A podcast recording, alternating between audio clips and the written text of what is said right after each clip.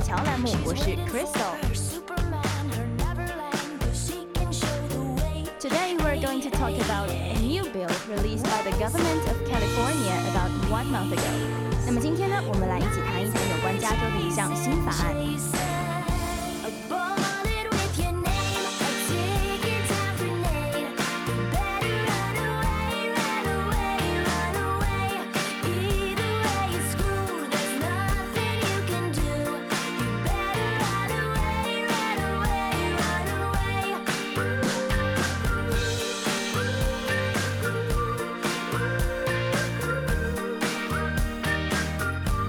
First, let's start with an event. Brighton hairdresser infected Grindr dates with HIV. 那么，让我们先从一个事件开始讲起。A hairdresser deliberately tried to infect his lovers with HIV after meeting them on the day gay dating app Grindr, a court has heard.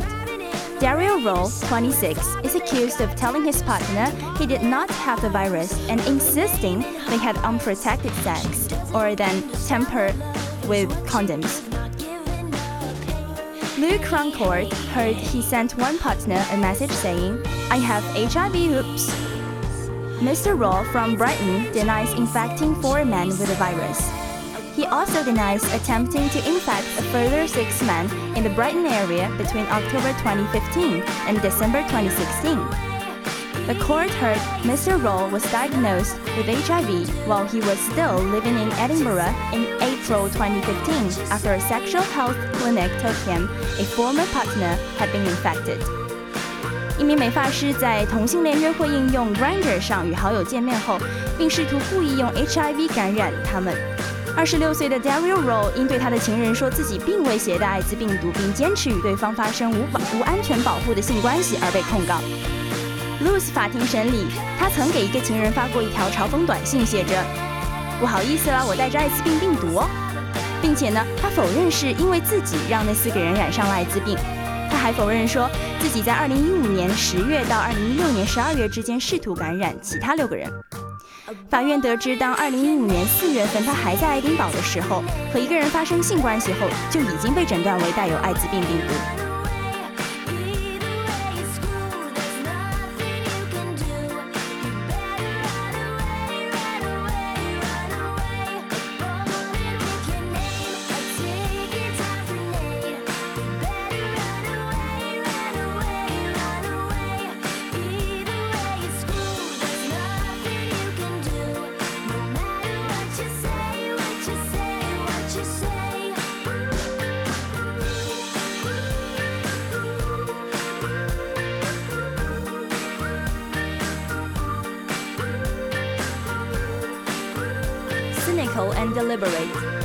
Said he was copying well with the diagnosis. Prosecutor Caroline QC told the jury.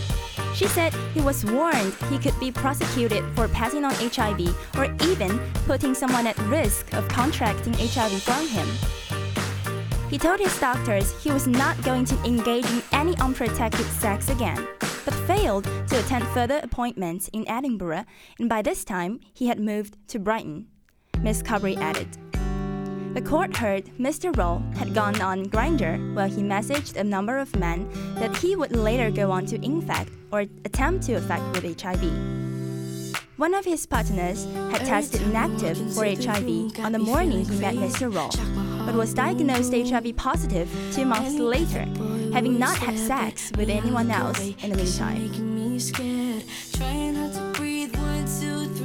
Another 25-year-old man had only had one partner before Mr. Rowe and considered him his boyfriend, the court was heard.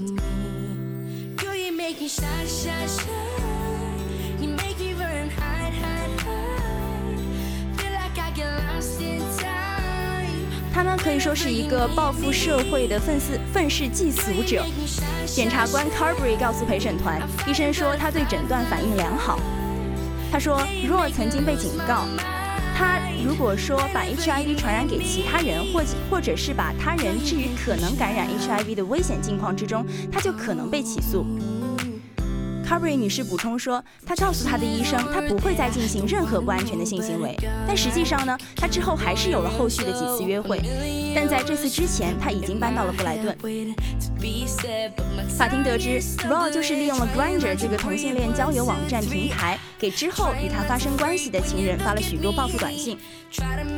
那么，其中一个受害者在遇到 Raw 那天早上，他检测为 HIV 阴性，但是在两个月之后就被诊断为 HIV 阳性。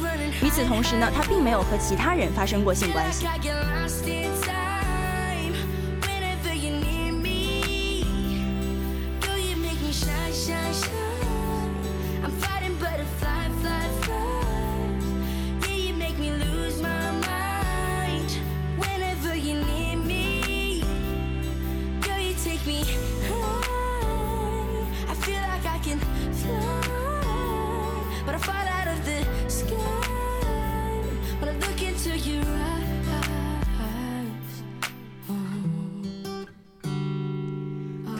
When Mr. Rowe was arrested, he denied being HIV positive, but officers obtained his medical records before interviewing him a second time. The court heard he arranged to move to Berwick, but skipped bail and moved to the northeast of England, where he adopted the name Gary Cole. He lived first with a man near Carlisle before disappearing and moving in with a man in Wallsend in North Tyneside, were told. Mr. Rowe is accused of infecting both with HIV by having unprotected sex after promising he was free of the virus. The court heard when his possessions were handed into police. Officers found a box of three condoms which had been opened and the end of the condoms cut off before being placed back in the wrappers. Miss Carberry said he engaged in deliberately risky sexual conduct, knowing he was highly infectious and failing to take medication that would make him less infectious, lying to every single one of these 10 men about his HIV status. subtagging condoms and sending text messages, making it clear he knew exactly what he was doing And the trial continues.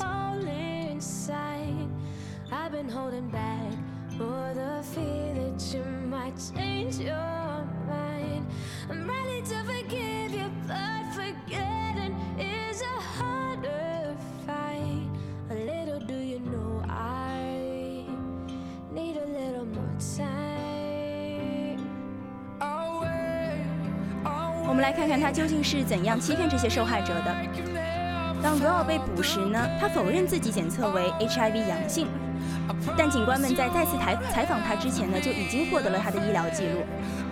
法院得知他曾搬去 Berwick，但又放弃保释，并移动到英国东北部，化名 Gary Cole。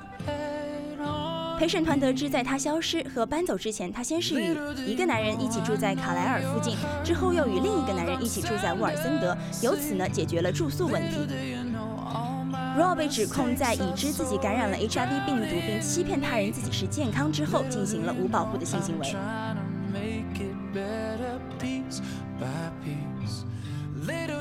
当他的财产被交给警察时，警官们发现一个盒子里装着三个被打开并且末端被剪被剪断的避孕套。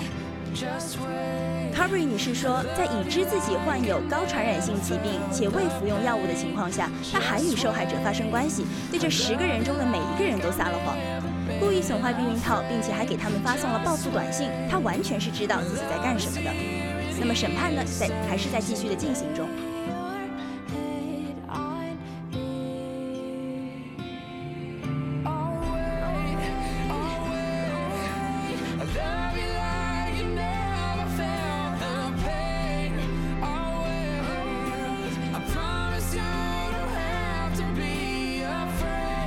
Ask you a question. Uh, do you think what the men do should be forgiven? Or will you be afraid if such thing happens around you? Well, I don't know exactly what your answer may be, but for me, I don't think such behavior should be forgiven. You know that in many people's eyes, deliberately infect others with HIV equals murder. However, according to the new bill released by California government, deliberately spread HIV virus will no longer be a felony, which raised a heated discussion and social panic. 那么说到这里呢，我想问大家一个问题：你认为这样故意传播艾滋病的行为可以被原谅吗？或者说，如果这样的事情发生在你身边，你会觉得可怕吗？虽然呢，我无法直接得到你们的答案，但是就我自己而言，我并不认为这样的行为可以被原谅。其实，在很多人的眼中，包括我自己，故意把艾滋病传播给他人就等于谋杀。但是呢，在加州新公布的法案中，故意传播艾滋病不再是一项重罪。这呢也引起了激烈的讨论和社会恐慌。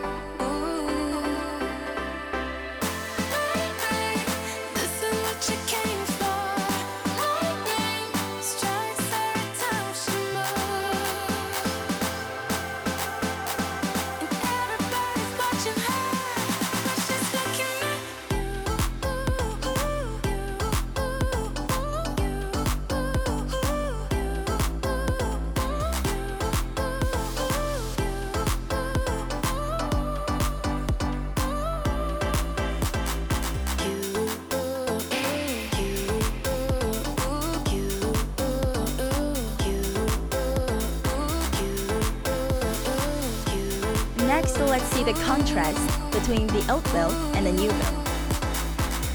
First, let's see the old bill. Makes it a felony punishable for three, five, or eight years in a state prison to expose another person to HIV by engaging in unprotected sexual activity when the, when the infected person knows at the time of the unprotected sex that he or she is infected with HIV, has not disclosed his or her HIV positive status, and acts with a specific intent to infect the other person with HIV. The court shall make an order protecting the identity of the victim unless the victim requests otherwise. And different from the old bill, the new says makes a person guilty of a dis- misdemeanor punishable by imprisonment in a county jail for up to six months for the international transmission of any infectious or communicable disease.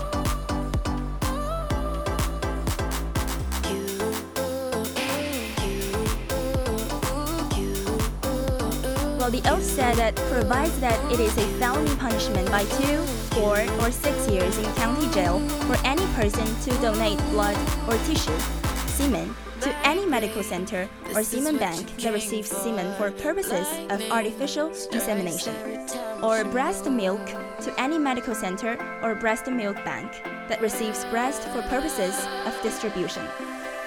Whether he or she is a paid or a volunteer donor, who knows that he or she has AIDS, as diagnosed by a physician or a surgeon, or who knows that he or she has tested reactive to HIV. And the news says exempt from the new misdemeanor any person who donates an organ or tissue for transplantation or research purposes, or any person who donates breast milk to a medical center or breast milk bank or breast milk bank that receives breast milk for purposes of distribution. 那么在原法案中呢，隐瞒自己携带 HIV 病毒的事实，在性活动中将病毒传染给他人者， 将被判处三年以上八年以下监禁的重罪处罚。而新签署的法令规定，同样行为的人最长监禁时间不得超过六个月。原法案中有意隐瞒携带 HIV 病毒的事实，参与器官捐捐献捐捐奶者将处以两年、四年或者六年的监禁。新签署的法令呢，则免除对这类行为的处罚。加州新颁布的这项法案挑战了美国联邦刑法的相关条例。联邦刑法规定，明知携带 HIV 还进行器官捐献、细胞捐献和捐血等活动，有意传播病毒的携带者将被处以一年以上十年以下的监禁。Go down, down, down.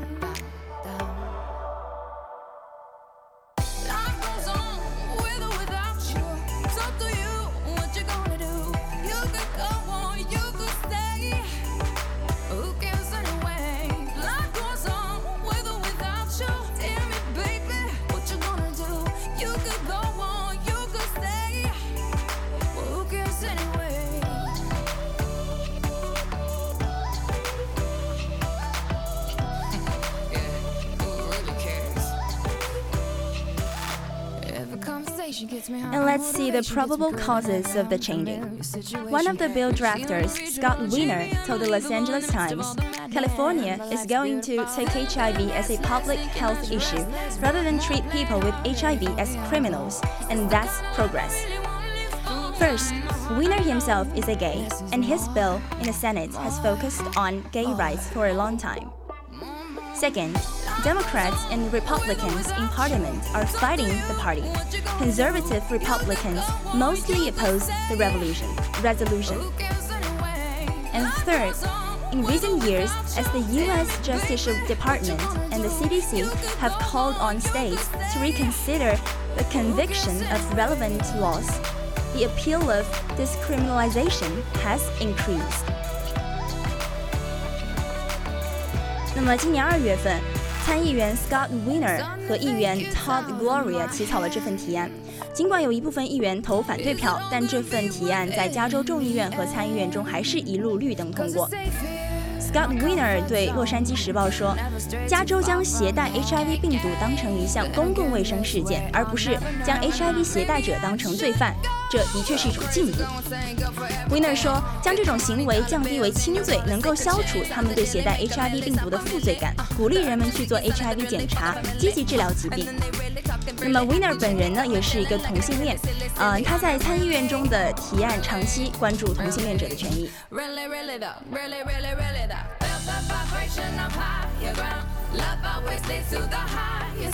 Many conversations, people making speculations. That's some my procrastination due to my revelations.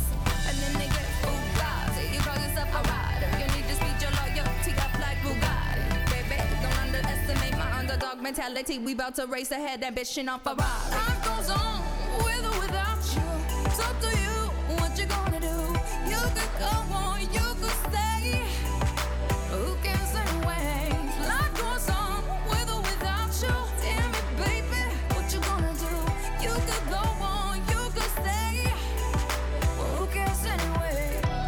Then let's move to the different voices from all walks of life. 那么接下来呢，让我们来看看社会各界对此改变的态度。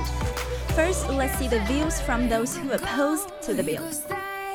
Senator Jeff Stone, a pharmacist, expressed his disapproval in September, took aim at Wiener and Gloria's argument that modern medicine can lower the spread of HIV.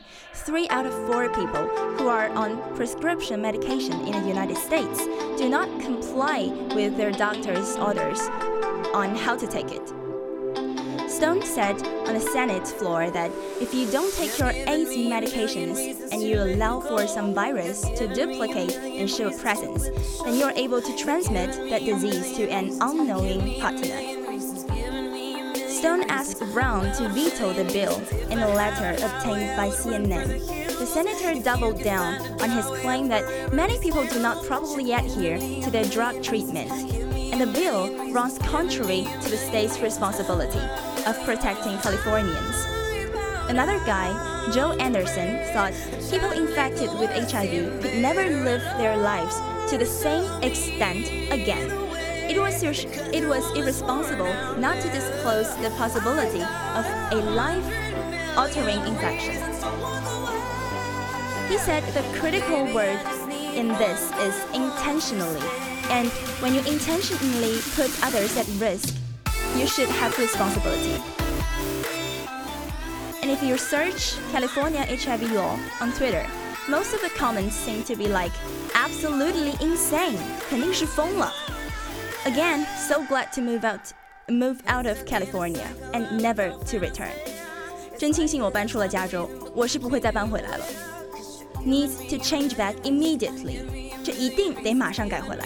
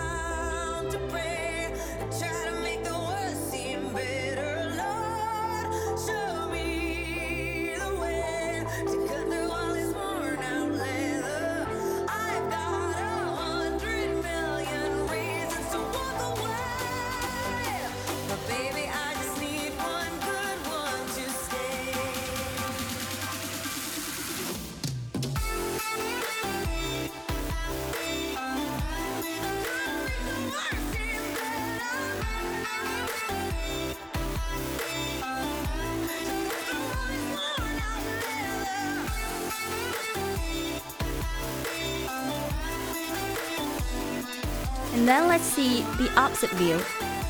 The bill enjoyed support from CHCR, Californians for HIV Criminalization Reform, 加州艾滋病犯罪化改革 Rick Burr, Executive Director of Equality, Equality California, his group was elated that his governor signed the bill and changed the state's archaic laws.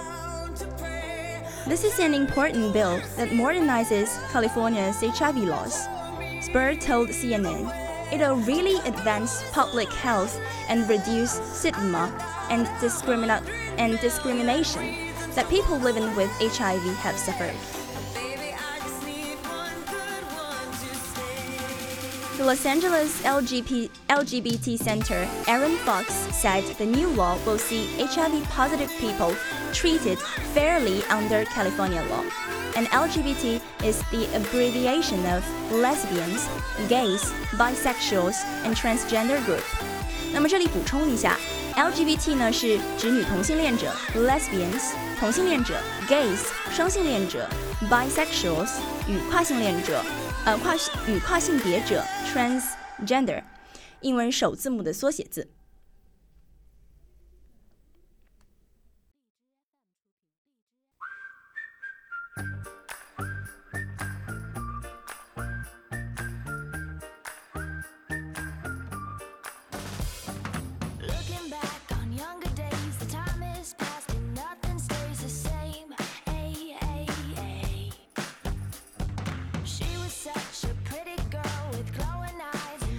And at last, I want to say that my purpose is not to show any discrimination to HIV patients, but to let us know that this bill has caused a huge social controversy. Actually, I thought that at this stage, the countries, the states, the governments should focus on how to dig out the real solutions of HIV, but not release such kind of bill that may easily raise panics and misunderstandings. Suppose HIV is not an incurable disease anymore Will there be any fears and discrimination of it？那么最后我想说，我并没有任何歧视艾滋病病艾滋病病人的意思，只是想和大家讨论一下这个法案引发的巨大社会争议。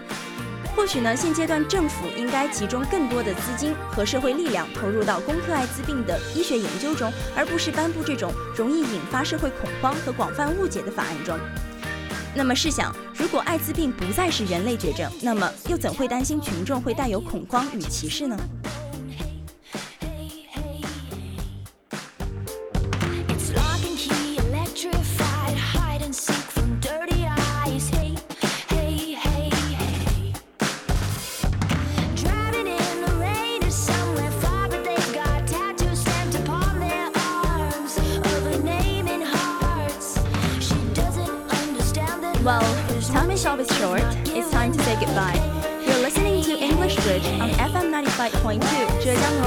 University School Radio. This is Crystal Broadcasting. Have a nice day.